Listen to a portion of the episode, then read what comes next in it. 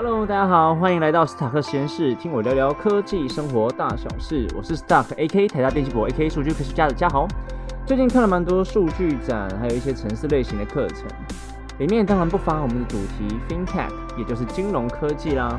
在开头呢，想跟大家分享一下对金融科技的一点点想法。金融科技的发展不只是需要有大量的工程师，就像我啦。在创造很多贴近生活的产品过程中呢，需要有蛮多想象力跟创造力的施力点。毕竟这些产品是我们人类要去用的，并不是只是一些机器学习跑出来的零跟一的讯号点哦。如果光指这一点的话，对纯工程师是非常不利的，因为很多工程师就是钻研在数据背后的演算法。或者是他会很多技术，但他应用出来就是很奇怪，别人不会买单。讲是归这样讲啦，但是如果大家有跑过一些创业圈或者是商界的话，就会知道很多创意是很容易被学走的。虽然刚刚我讲说很多纯工程师不不容易去发想贴近使用者的一个商品或服务，但是够聪明的人去贴近市场的话，他也去看很多大小的展览，然后去看人家的产品。创意是可以被抄走的，很多东西是没有著作权法，就像是 ATM 一样，我台新可以用，我中国信托可以用，这也是一种很简单的 FinTech。理财机器人也是，很多东西是并没有被著作权法所保护住的。那一个好的金融科技公司呢，里面至少有三种人，或者说三种小团队啦，一个是拥有该领域 domain knowledge 的团队，一个是负责演算法的团队，最后是把它呈现出来。写程式的团队有一点类似公司内部的上下游供应链呢，由最上游的部分负责把 know how 思考出来，下一层就是负责演算法的团队模拟出来，觉得这是可行性很高的一个产品的话，中下游就会把产品一起拼出来给市场使用，那就会有人觉得很好奇啊，哎，好像演算法跟最后写程式不是都很像吗？如果要解释一下的话，在中间负责演算法的第二个团队比较类似 PM 的角色了，把最上游 domain knowledge 就是知道 know how 的市场模型把它写出来。这个团队也是会写程式，只是这个程式不会直接用在市场上，比较像是在背后模拟演算的使用，给我们自己团队自己看的。以写网页来举例的话，比较像是后端吧。第三个团队比较像是前端。把刚刚上面所有包的东西，像知识啊，还有那演算法呈现给使用者，就会是前端 U 叉 UI 啊等等，怎么让使用者使用体验更好，会想要继续使用这个金融服务产品之类的。那我现在还是身处一人团队之中啦，希望有朝一日可以扩大一下。好了，今天想跟大家分享一篇金融科技的研究，也就是我们斯塔克实验室分享了一年的月营收选股机器人的研究 present。我都已经快忘记我有机器学习开讲这个单元了，那今天就来讲一下吧。我们会先从我们身处的背景知识，再跟大家聊聊，在世界的快速进展之下，大数据的辅助呢变得越来越重要，使用机器学习来辅助大数据的研究也越来越多了，而且啊，能够协助人类交易的资讯也是越来越丰富，越来越让人眼花缭乱。像我们 Podcast 界那个排名啊，就一大堆。你到底要听古玩的，还是小朋友学投资，还是你又有其他的节目能够辅助你赚钱呢？真的很多种，每一个学派频道啊，或者是你又去看没其他指标，就很多种，你根本就不知道你要顺从哪些。像基本面、技术面、筹码面，有的时候你用越多东西，其实他们有用的东西又越互相矛盾。那你到底要听谁的？看的东西越多，使用者可能会越无所适从，越不知道自己到底要从哪边去分析下手。而且啊，很多时候又又有很多突发状况出现嘛，像是前几年啊，武汉肺炎让台股、美股都跌超过十五、二十 percent。在这种黑天鹅事件的发生之下，很多指标或者是数字也没有办法很快速的让使用者去知道。问题就是协助人类判断的资讯很多，但是又越来越多东西之后，有些人就会无所适从，不知道怎么使用。那我们这边的研究呢，就是希望做出一个辅助系统，让机器知道说，哎，有这么多指标，我要从哪些指标才是我觉得在这一段时期里面可能最好的指标，然后来去帮助使用者去做分析。因此，这篇研究的目的只有一个，也就是用机器学习来分析众多的指标，并且告诉你哪一个是有用的，然后生产出一个投资组合给我们的使用者使用，并且并不只是你 Google Scholar 随便点下去的论文的一篇而已。很多人去 Google Scholar，或者是你在国家图书馆，或者是去外面的研究看，诶，它不会应用在真实世界上的交易。但是如果有听我们 podcast 的朋友，也知道我们每个月都会试出一个投资组合给你们看。前几个月呢，我也讲了说跑了一年，我的 performance 是多少。这篇研究最主要的亮点就是，我真的有使用在我们的真实世界上。毕竟我的斯塔克实验室的东西也是从我的研究报告拿出来使用的。既然是研究报告的话，我还是会跟一些表现比较好的国外学者去做一些对比吧。我们这边就会点名出比较高 impact factor 跟高 cite 数文章的一些 paper，然后来做比较。这边解释一下哈，impact factor 呢指的是说。他那一篇期刊是比较多人看，然后比较有影响力、公正力比较高的一个期刊。拿漫画来比的话，就像像是 Jump 好了，Jump 就是一个大家觉得我看超屌的一个杂志，里面有什么海贼王啊、三本柱，哦，看就是很好看的文章，很好看的漫画。如果换成我们的学术文、学术论文的话，就会觉得哦，看这个 Jump 里面有好多很厉害的作者，里面有很多很厉害的创作，我就是看这个就对了。对，就是 impact factor 越高，就是影响力越高。高 cite 数是什么意思呢？cite 的意思指的是我们写论文的时候，都必须要去参考或者是用人古早人家讲的呃论文，然后来印证我们讲的东西也是对的。我们口说无凭，有的时候研究者就是比较会使用一些假设嘛。我们有一些假设或我们讲出来的话，我们已经觉得这是对的。那为什么人这是对的？这是我讲的。但如果人家有做过跟我类似的研究，别人已经证实过的东西来印证我刚刚讲的也是对的，那这就是我们为什么要拿一些高 impact factor 啊又高 cite 数的文章来跟我们做比较。另外呢，我们的投资组合的绩效呢，也会跟我们台湾的。零零五零啊，还有零零五六，就大家最喜欢买的两只 ETF，然后来比较我们的绩效，的确是比较优秀。我刚刚讲的比较优秀，那到底优秀多少呢？有兴趣的朋友就翻一下我们前几个月的 FB Po 文，或者是我这次也会放在底下给大家看一下图表。我们的绩效呢？我们机器人二号的绩效呢？从去年的九月跑到今年九月的预测，然后十月十号收盘嘛。那么最后的绩效呢是五十 percent。零零五零去年的绩效只有二十六点三七 percent，零零五六只有十一点二 percent。我们来讲一下我们整个机器人二号的架构好了。一开始呢，我们会收集一百零八个基本面以及技术面的指标，并且我们会使用特征选择的技术，把适合的特征都筛选出来，然后训练我们的模型。那训练完之后呢，我们会设计出一个月策略的模型，然后根据我们模型挑选出来的投资组合，然后运用这个策略来做买卖的动作，最后得到交易结果。刚刚也讲到了黑天鹅的部分嘛，那我们也希望使用文字摊开的方法。来增加使用者对于风险控管的一个 bonus 的一个侦测器吧。它会针对金融相关新闻啊、舆论、法人的机构、专业评论进行一个分析。模型 announce 出来一个讯号的话，代表近期会有黑天鹅事件的发生，提醒使用者避开强烈的政府风险。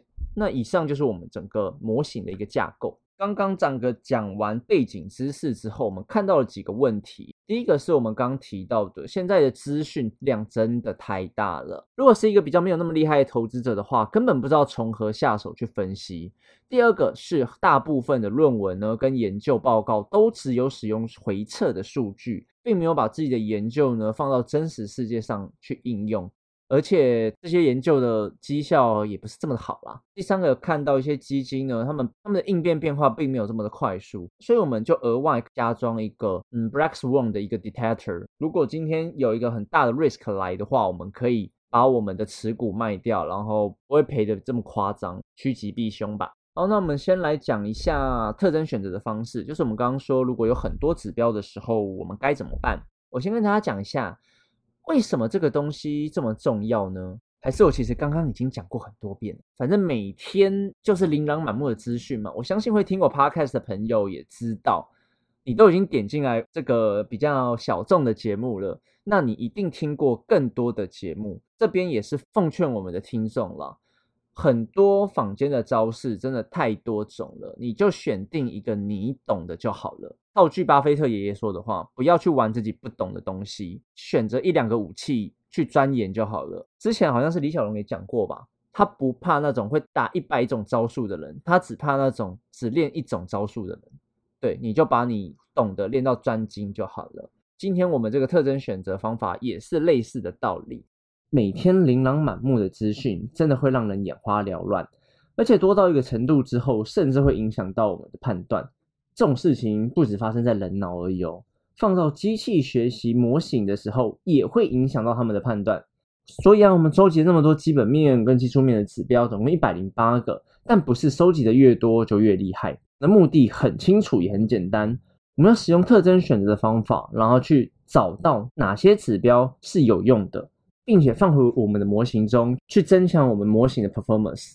在设计整个实验的时候呢，我们会分成几个部分。第一个是我们收集的资讯，再来呢是我们特征选择的方法，最后是我们用这些方法找到哪些东西是重要的指标嘛，分成这三个大部分。那在收集资料的方面呢，除了我们不断提到的基本面跟技术面指标，我们也收集了每天的收盘价资讯。那最重要的是我们的核心的精神特征选择的方法。我们有三种演算法，一个是 PCA 的主成分分析，贪婪演算法 Greedy Algorithm，第三个呢是 CIRT 分类决策树。演算法也准备好了，有另外一个部分需要跟大家解释一下，也就是我想要分析三个时间区段。为什么我要把时间区段拿出来当成分析的因素呢？难道我们做短期的判断？中期的判断跟长期的判断都会用到同样的指标吗？我想不是吧。所以我会透过这个实验跟使用者说：如果你想分析下周的股市表现，你会需要哪些指标？你分析下个月的时候，你会用到哪些指标？你想要分析明年的时候呢？你可能又会用到哪些指标？所以我才会收集这么多基本面跟技术面指标，总共一百零八个，让机器去帮我们做挑选，然后来跟使用者说：诶。你要分析哪个时间区段的时候呢？可能会用到哪一些指标？OK，那我们会跑出一个分析结果出来，并且我们下面的实验呢，就会使用这些指标呢，然后来去看会提升我们的模型 performance 大概多少。第二个实验就是我们比较重要的啦，把我们挑选出来的指标特征丢到机器学习模型当中，预测出下一个时段的股票价格趋势。这是什么意思呢？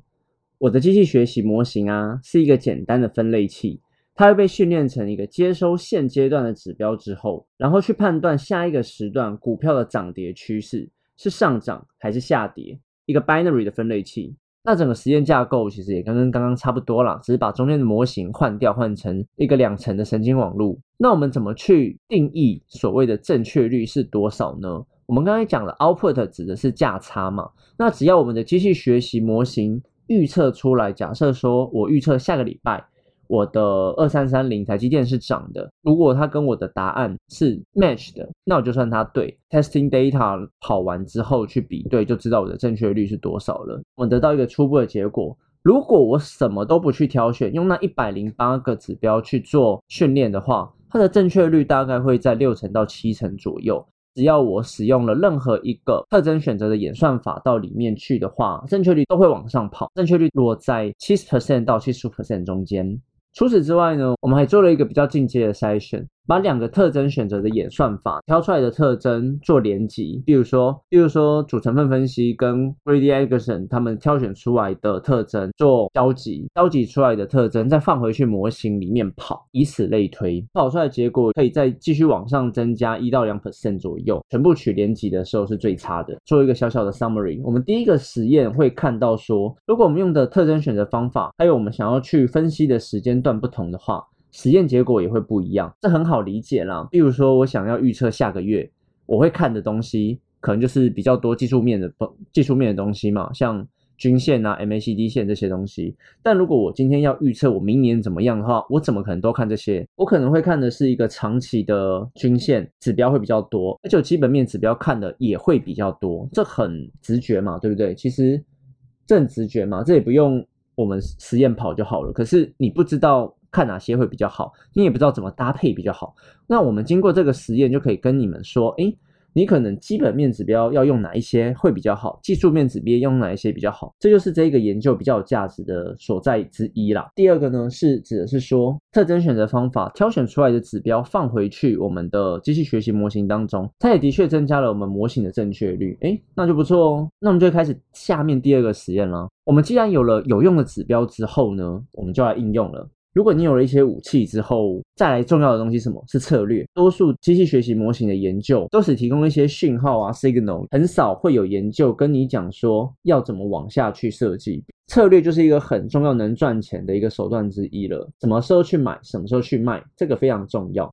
就算他们有这个策略好了，多数的论文他们只提供回测数据，他们并没有跟你讲说，如果使用他们这个 signal 之后，到真实世界去去的话，能赚多少钱。他不会跟你讲，但是在我们这边的研究不一样。大家有兴趣花时间往前按我们斯塔克实验室的 Po 文的话，因为 Po 文不能改嘛，那时间不能改，大家就知道说我们过去一年的绩效就是放在那边。那么回来讲，使用机器学习投资一定要搭配一个策略，也就是什么时候买，什么时候卖。没有策略，如果机器学习只是一些不管是预测股价、预测趋势，一点用都没有。所以我们会在这边设计一个策略来搭配我们刚刚选出来的指标，并且来跟大家说，诶，我们设计的这一套策略跟交易方法是有效的。那在讨论我们的策略之前呢，我们来先来看一下我们收集的数据，还有我们会用到的机器学习模型。我们这个策略呢，应用在台湾这边跟美国那边的市场。台湾这边的市场，我们就把上市九百多家的公司资讯拉进来嘛，就跟其实跟跟第一个实验几乎是一样的，就把他们基本面、技术面，刚我们挑选过的那些资资讯抓进来。还有他们的收盘价，美国那边也是一样。那我们比较，那我们就因为美国的公司实在太多了，所以我就先把 S M P 五百那五百家抓进来就好了。Training data 的时间是落在二零零七的一月到二零一七的十二月。Testing data 的话，我们是使用二零一八的一月到二零二零的五月。刚刚在第一个实验的时候，有看到一个比较有趣的东西，营收的指标，在我们第一个实验中，其实呃 ranking 都蛮大的，所以我们把它抓出来做一个介绍，并且为他们去做一个策略的设计，像是 Y O Y Q O Q 跟 M O M，M O M 就是 month to month 的意思，就是我这个月跟上个月比，我的进步有多少？那 Q O Q 呢，指的是说我这一季跟上一季。它比较出来营收的差距有多少？那还有他们的月成长率，像同去像当年同期，我现在是十二月，那我跟去年的十二月比，大概是差多少的状况？那我们非预期营收，也就是我们非预期的收入，不是从正常，不是不是从我们呃原本我说我要卖我要卖晶片，那就是晶只有晶片的收入，我可能有其他方面的收入，导致我营收暴涨。的状况也是有可能的，那这也是我们看到在第一个实验中训练出来权重比较高，然后是营收指标的几只，跟大家介绍一下。那我们就会从这边来发想策略，这也是台湾特有的一个 hint。为什么呢？因为台湾公司每个月必须在十号之前哦，要给政府他们自己的财报。哎，那我就看到这一点 hint 啦，所以我就来使用这一点，那再加上我们刚刚解释的营收指标，然后来去设计。好，我们就来解释一下我们是怎么交易的。刚刚我们就稍微提到说，台湾政府每个月十号会要公司给出他们的财报嘛，对不对？那就会有他每个月的营收啊，那就会有刚刚的指标就可以算出来了嘛。所以我的预想就是每个月的十号，他们都给完资料之后，晚上我们可能就按下我们的城市机器学习模型。然后来去跑，在十号晚上凌晨，可能十一号开盘前，我们就有说，哎，我们的投资组合有哪一些了？我们就在十一号的时候全部买入，那在隔月的十号全部卖掉，以此类推。这就是我们史塔克实验室的月交易策略。我们稍微简单的解释一下里面机器学习的模型，好不好？如果听不懂也没关系，我们蒙听哈。Label 也就是机器学习模型，它要放的 output 是一个排名。我们来解释一下好了，比如说二零一五年的四月。是这个价钱，二零一五年的五月是一个价钱，它一定会有一个价差会算出来嘛？这个价差呢，我们可以去做 normalize 的计算，并且去做一个 ranking 的排名。normalize 之后呢，它的数值落在零跟一之间嘛，靠近一代表它的 ranking 越大，排名就越前面；反之，数字越小，代表它当月的表现越不好。那我们就是靠这个 label 的方式。之后机器学习模型训练出来之后，我们就可以预测下个月可能表现比较好的股票有哪些，然后形成我们的投资组合。的模型呢，使用的是 Ensemble Model，使用了六个机器学习的模型来同时训练，并且把它们结合在一起。这个模型架构的优点呢是比较稳定了，然后正确率又可以再提升。那缺点就是它需要花很多的时间去 tune 它了，然后去 maintain 它，跑模型的时间也是蛮久的。那上一篇呢，在评估模型的优劣的时候，我们是用正确率来判断。到了这边，我已经不能用正确率来判断了哦。想要应用在真实世界上，有人听过我真实世界只是用靠猜的吗？不是嘛？我要看我能赚多少钱啊！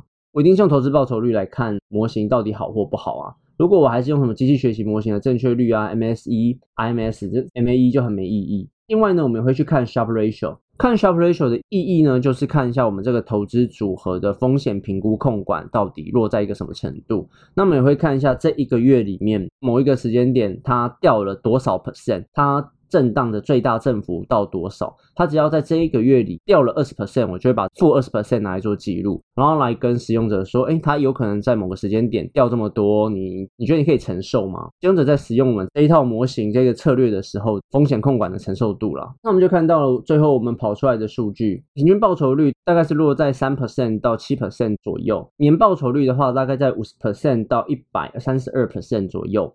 Sharpe Ratio 大概是落在零点九到一点五二中间。回测美国那边的数据的话，平均报酬率也大概是在三到七 percent，年报酬率在五十六 percent 到一百二十五 percent 左右。Sharpe Ratio 是在零点九到一点三六之间。我们这边也做一个小小的 summary，基于我们上面研究啊。在回测这边的话，我们就已经看到一个很成功的表现了。不管是在台湾这边回测的数据啊，或者是在美国刚刚那边的数据，他们回测数据就已经很证实到说，哎，我的这些选出来的指标跟我设计出来的这个策略的确是有用。最后一个实验，我们要设计风险控管。黑天鹅真的很可怕，不管你用什么指标啊，什么分析，根本就没有办法反应。从二零零三年以来啊，台股大盘遭受到的黑天鹅事件，每一次都几乎有十到二十趴以上的强烈振幅。我最主要想要管控的是那些被黑天鹅事件杀个措手不及的突发风险，所以我想要设计一个模型来预测黑天鹅事件的发生几率。黑天鹅事件啊，都会影响到股市跟个股的表现，而且啊，在很多报章、杂志、社群媒体都会有很多讨论。像什么 PPT 啊，或者是什么什么叉叉同学会啊等等，我们就希望使用文字探勘里面的情绪分析技术来分析市场上大家写的文章，然后来看看说，哎，到底累积到什么样的恐惧程度的时候开始崩盘。我们的文章数据分成三个来源收集而来，使用撰写人的规模，然后来去分类的。比较小型的投资者，我就会去找 PTT 股市版。另外，像是财经新闻记者写的文章，我会归类在中型规模的投资者。再来呢，比较大型的，就是一些投资机构，像什么安联投信啊、野村啊等等一些法人的文章。这边要先稍等一下，我们在设计这个预测黑天鹅事件的模型之前，会先做一个评估，来看看刚刚收集到的这些文章资讯。是不是真的跟股价有相关性连接？所以我会用一些统计的指标来验证这两个资讯的相关性。那统计方法的指标呢，我就会使用 relation 啊、p-value、r-square 看一下。丢进 regression 之后看的统计指标呢，就会发现说，哎，好像还好呢。不要说什么零点零一好了，有些人会用更小的数字去当 p-value 的一个参考指标嘛。P-value 这个指标的意思指的是它数值越小的时候，代表我们假设是正确的。我们现在的假设指的是这篇文章解析出来之后的情绪和股价之间的趋势究竟有没有关系？现在看起来好像不是这么一回事诶。那我就觉得很奇怪啊！明明发生股灾的时候上去一些文章看，大家那边叫的要死要活，然后很多大机构啊新闻也是在那边呼天抢地。我想说，哎，为什么会发生这种事？我把情绪分数以及股价的数据趋势图拉出来看，发现一个可能性：我们做回归的时间拉得太长了，这是一个异常侦测的问题，所以它的样本绝对是不平衡的。我刚刚跑的数据是二零一九年的三月到二零二零年的三月，太长了吗？所以我们重新定义一下观察的时间：二零一九年的十二月到二零二零的三月。如果我 regression 只看这边的话，会不会比较能验证我的假设是正确的？跑完之后呢，就发现 p value 的数据都蛮小的，所以它直接证明了我的假设是正确的。好，既然我的假设是正确的，当黑天鹅事件即将要发生的时候啊，前几天可能就会有蛮多负面的舆论会冲刺整个市场。前人也有做过类似的研究，证实说，当市场上负面的情绪累积到一个程度之后，金融市场上的确是会面临到崩盘的现象。我刚刚已经把它间接证明出来了嘛？那接下来我们就要训练一个模型来去预测说，哎，我们收集了前几天的新闻、舆论，还有法人机构所写的文章，然后来知道说我们后面会不会发生黑天鹅的事件。那下面我解释一下我的实验架构，也是分成三个部分。第一个是我们的资料来源，资料会转换成我们的情绪分数，最后是我们的机器学习模型。资料来源呢，就是我们刚刚解释过了，有三个规模的资料来源：散户的舆论、记者的文章以及法人的文章。一定会有人好奇，要收集多少天的文章才算 OK 呢？所以这边就会被归类在我的实验设计里头啦。我会设计三个小的实验对照组，分别是收集一天的文章来预测隔天是不是会发生黑天鹅事件；第二个，收集七天的文章来预测隔天会不会发生黑天鹅事件，以及。收集三十天的文章来预测隔天是不是会发生黑天鹅事件。设计这些实验对照组是为了观察新闻或者文章的新鲜度对于市场的影响程度。我们收集到文章的资料之后，就要把这些文章断字断词，并且转换成情绪的分数。比如说台积电大涨一百点，那这个大涨它的情绪分数就是一个比较正面的情绪分数。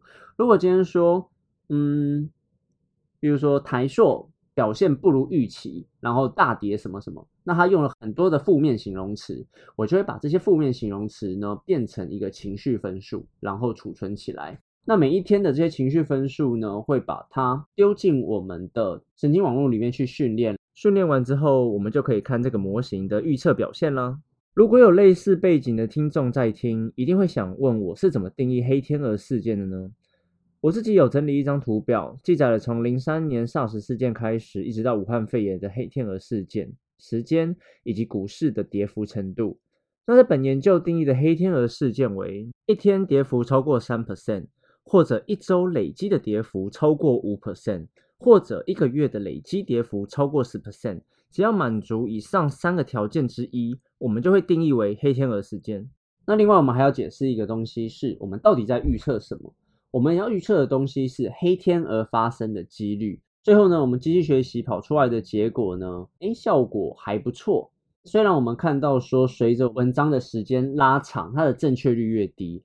但是如果我们是收集一个礼拜，还有收集前一天的文章的时候，它的正确率都可以达到七到八成的水准。我们做一个小结：如果我们将前一天的情绪分数当做我们的特征，去预测隔天的发生几率的话，它准确率是可以到八成五左右的。我们认为呢，负面新闻的舆论其实是高于正面舆新闻的舆论，而且负面新闻的反应速度其实是非常快速的。在其他的论文中也有阐述到，那在我们的实验也看到了相同的现象，并且我们刚才看到一个现象是，文章是一个时间度蛮敏感的一个 source 啦，文章的新鲜度绝对会影响到我们预测的准确度。我们透过前面两个实验完成斯塔克实验室的选股策略，最后一个实验预测黑天鹅事件的这个模型啊，如果要好好的使用，我是认为还需要搭配更好的策略会比较好好，那我们今天的节目就到这边喽。如果对于我们斯塔克实验室的研究有任何问题的话，可以在私讯给我。那我们下次见，拜拜。